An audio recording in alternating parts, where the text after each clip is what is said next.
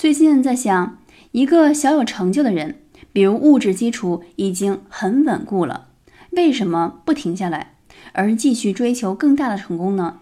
这样多给周围人压力呀！如果你理解了成功对人的心理本质，就不会这么想了。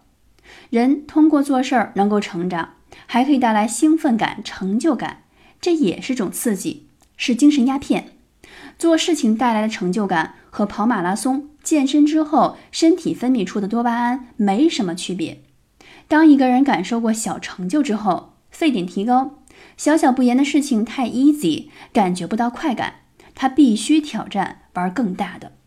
就跟最开始只是吃有一点辛辣味的白萝卜，之后开始吃青椒，然后是吃大蒜、大葱，到最后连辣椒酱都能当冰激凌挖着吃了。